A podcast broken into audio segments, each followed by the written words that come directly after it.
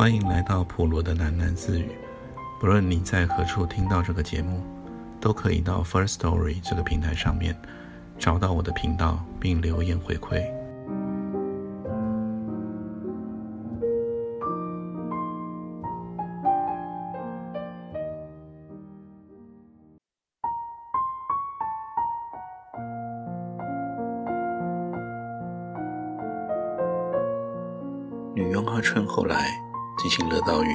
先识破了令凤的大骗局。有一天，为了置办孔太太喜欢的石井田羹的原料，女佣阿春一直跑到市中心的南北货店铺。当她买完了货，经过旁边的一家剧院的时候，恰巧看见令凤和一个浓妆艳抹的女人从黄包车里钻了出来。女佣阿春怀疑自己看花了眼。追上去，朝林峰喊了一声“少爷”。林峰下意识地回过头，虽然他很快就挽着那个女人闪进剧院里去了。女佣阿春还是可以断定，那就是令峰。令峰没去庐山，或者从庐山回来却没有回家。女佣阿春先把这个事情告诉了令瑶，令瑶不相信，而且她怀疑素来迷信的阿春。又在装神弄鬼，女佣阿春就去禀告孔太太。孔太太的反应正是她所希望的。看来令峰真的把我骗了。孔太太用一种绝望而愤怒的目光望着桌上摊开的一张报纸，报纸上的一则花边新闻登载了越剧名旦王蝶初昨日晕倒于戏台的消息。他也证明了令峰说话中的漏洞。现在。孔太太确信，她被亲儿子骗了一场了。孔太太立刻带着女佣阿春出门，主仆二人心急火燎的找到那家剧院，闯进去，看见的是一群陌生的、正在打情骂俏的男女，好像是在排戏。孔太太不屑于与这帮混江湖的演员交谈，她冷静地环顾着剧院里的每一个人。不见令风的人影，孔太太的目光停留在女演员白领的脸上，出于女人或者母亲的敏感，她从那个女演员的身上嗅出了儿子残留的气息。经过一番惊世而充满敌意的目光交战，孔太太款款地走到了女演员的身边，她说：“请你转告孔令风，我已经跟他断绝母子关系，他永远别再踏进我的家门。”孔太太带着女佣阿春，昂首挺胸地走出了剧院，听见里面传出一阵粗俗的起哄的声音。孔太太的眼里已经充满了愤怒和屈辱的泪水。在那家素负盛名的剧院门口，孔太太看见了“唐丽之花”的新海报，她看见了儿子的名字和照片，喜气洋洋地占据着海报的一角。孔太太立刻像风中杨柳一样，左右摇摆起来。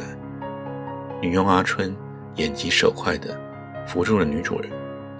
她听见女主人的鼻孔里发出了持续的含义不明的冷笑。过了好久，孔太太才恢复了精神的雍容华贵的仪态。她甩开了女佣阿春的手，从手袋里取出了藿香正气丸吞下，然后她咽了口唾沫说。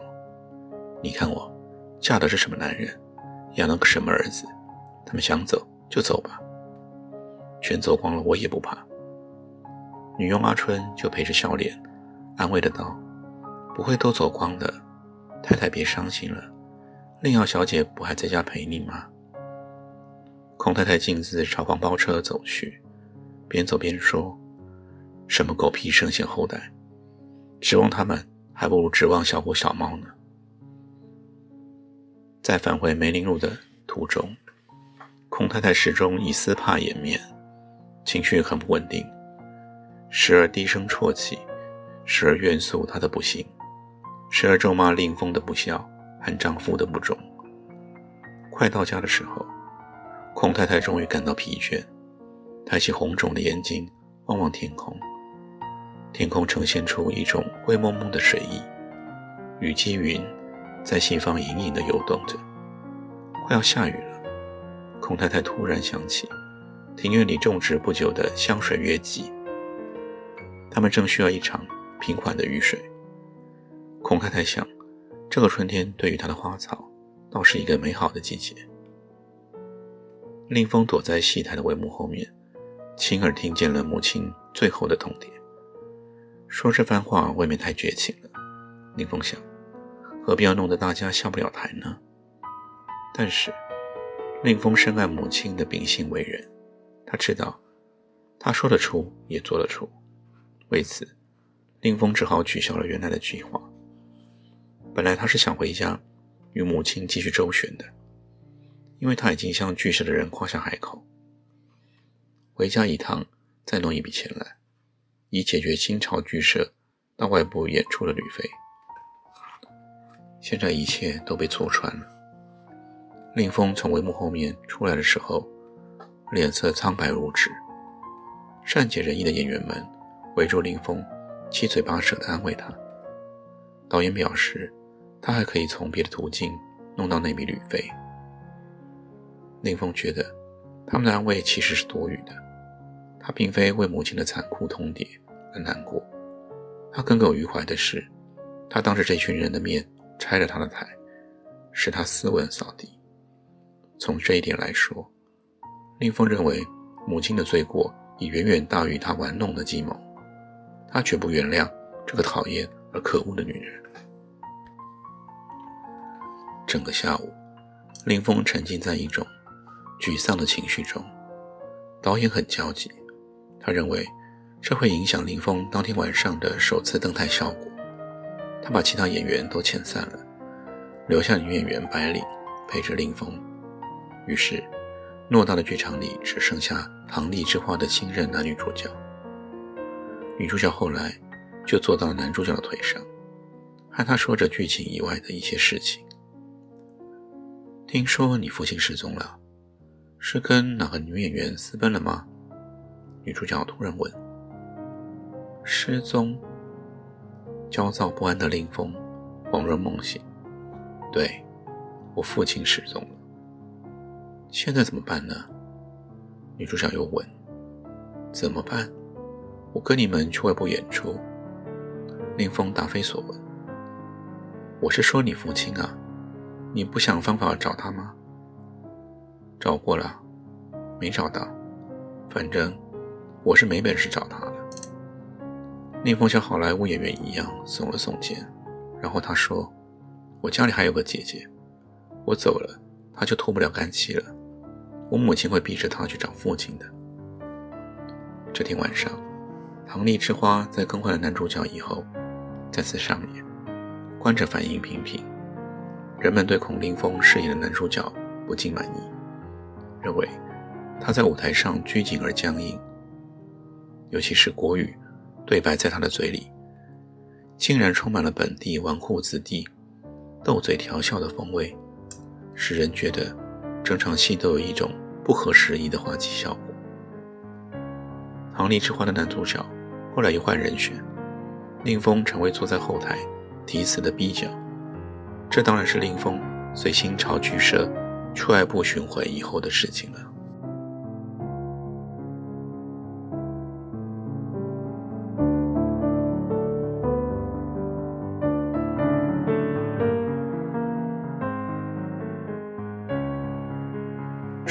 滋生的家事，终于把楼上的令瑶卷入其中。当孔太太阴沉着脸向他宣布令风的忤逆和对他的惩罚时，令瑶惊愕地张大了嘴。半天说不出话来，打开的张恨水的新本小说，像两扇门一样自动合拢。现在令瑶意识到一块沉重的石头已经被家人搬到了他的肩上。你父亲最疼爱你了，他失踪这么多日子，你就一点不着急吗？孔太太果然话锋一转，眼睛带着某种威者逼视着令瑶：“你就不想到外面去打听一下他的下落吗？”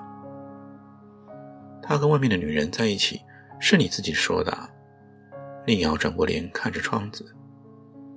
不管他跟谁在一起，你们做子女的就这样撒手不管吗？令风这个逆子不提也罢，你整天也不闻不问的让我寒心。孔太太说着，火气又上升，声音便不加控制的尖利了起来。万一他死在外面了呢？万一他死了呢？令瑶的嘴唇动了动，他想说：“那是你害了他。”但话到嘴边又咽回去了。令瑶知道，要是比谁刻毒，他绝不是母亲的对手。于是，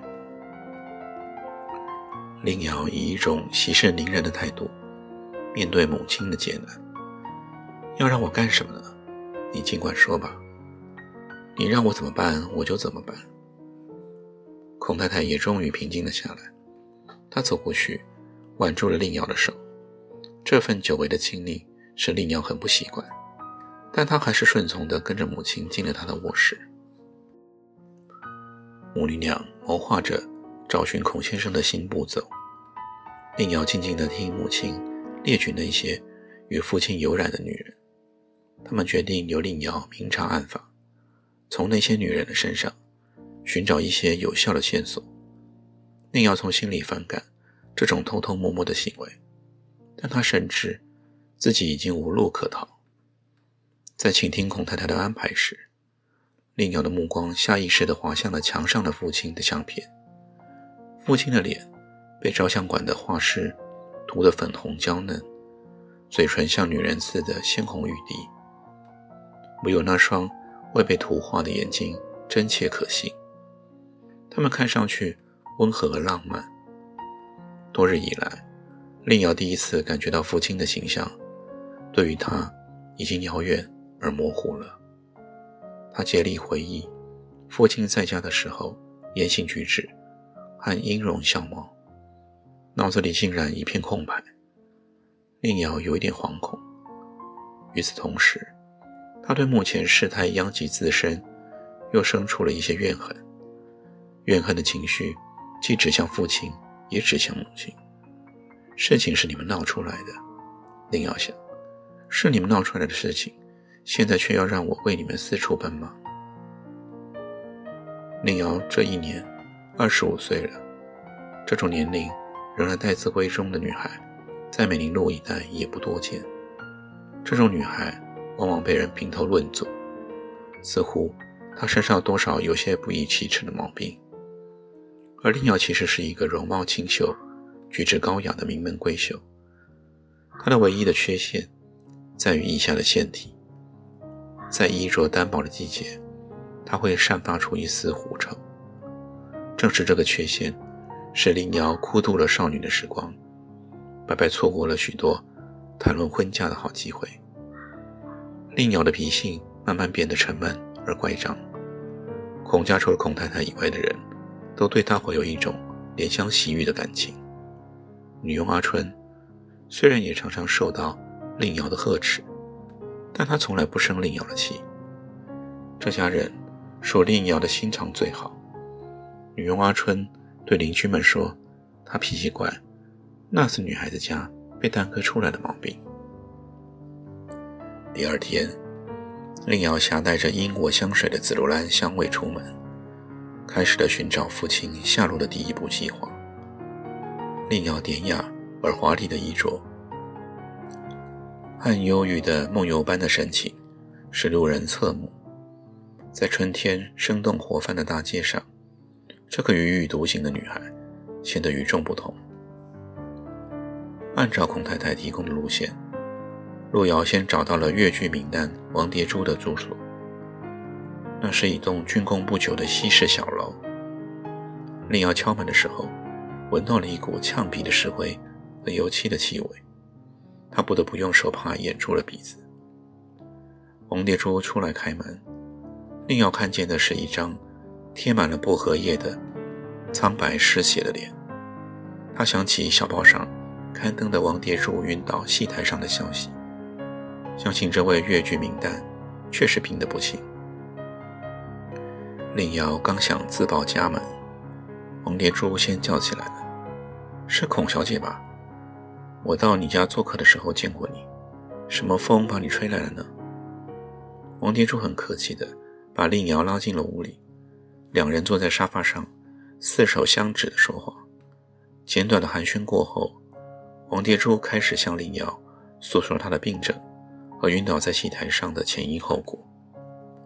王蝶珠一口绍兴的官话滔滔不绝，令瑶却如坐针毡，她的目光不由自主地滑向了盥洗间、挂衣钩、楼梯以及其他房间的门，希望能发现。某些母父亲留下的痕迹。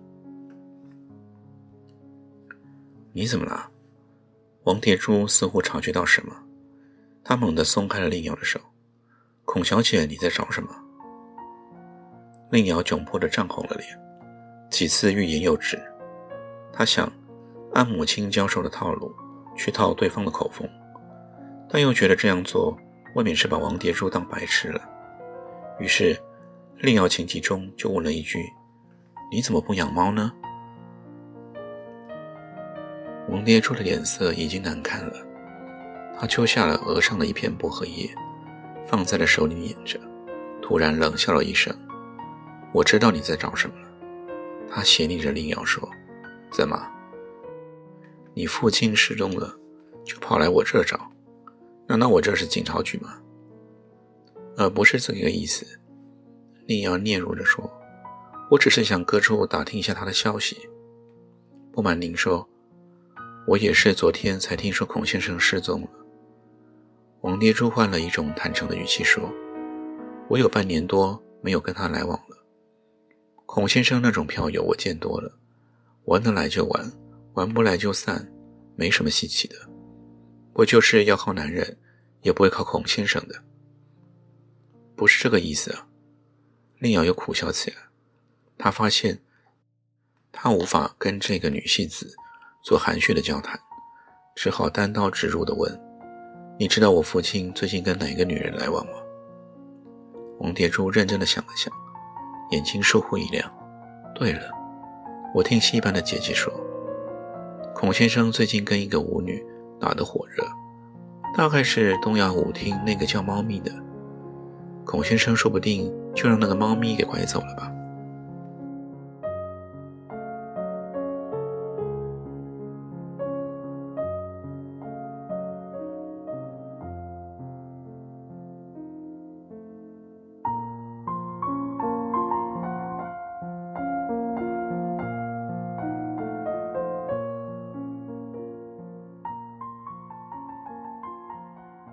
今天就先念到这里，我们改天见。